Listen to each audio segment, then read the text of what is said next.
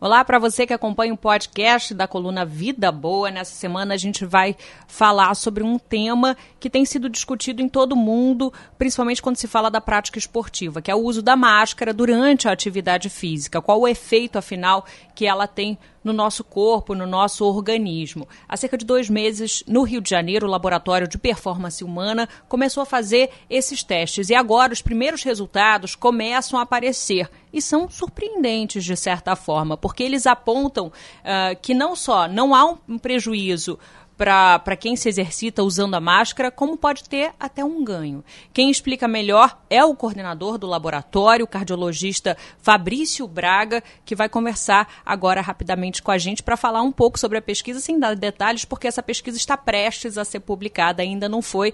Então a gente vai falar de uma forma geral sobre esses primeiros resultados. Doutor Fabrício Braga, é, pelo que vocês pesquisaram até agora, qual o impacto que a máscara produz durante a prática de atividade física?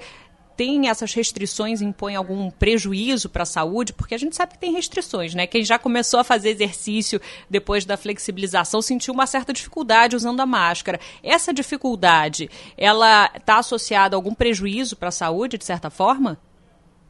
As que a máscara impõe não tem aparentemente nenhum, não impõe nenhum risco à saúde.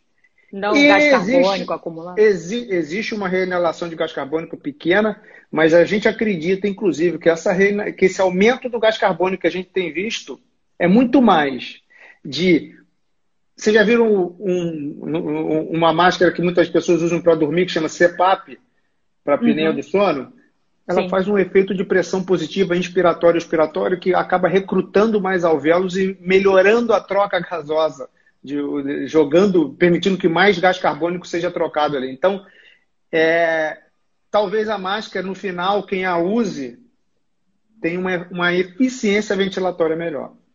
Ah, é? Essa é uma teoria que a gente viu na pesquisa, eu estou contando aqui agora, a gente já tinha falado sobre isso algumas vezes, Mariana. Mas esse foi um resultado final aí depois. Já já vocês vão poder ver o, o artigo publicado é, com os esquemas que a gente montou de é, é, fisiologia do exercício com máscara, em baixa intensidade e em alta intensidade. A máscara dá desconforto, a máscara restringe o ar, isso tudo não altera a sua, a sua saúde e no futuro você pode colher benefícios de performance por ter uma respiração mais eficiente. Olha Esse é o que eu acredito. Pois é, esses resultados surpreendentes aí ainda vão ser detalhados é, ao longo desse estudo que, tá, que está prestes a ser publicado. E qual é o tipo de máscara ideal? Bom, segundo o cardiologista Fabrício Braga, não precisa ser muito restritiva. O ideal é uma máscara que seja confortável, que a pessoa que está praticando atividade física tolere utilizar, como a de tecido, que é realmente a mais utilizada. A gente vai seguir acompanhando. Semana que vem tem mais podcast da coluna Vida Boa. Tchau, gente.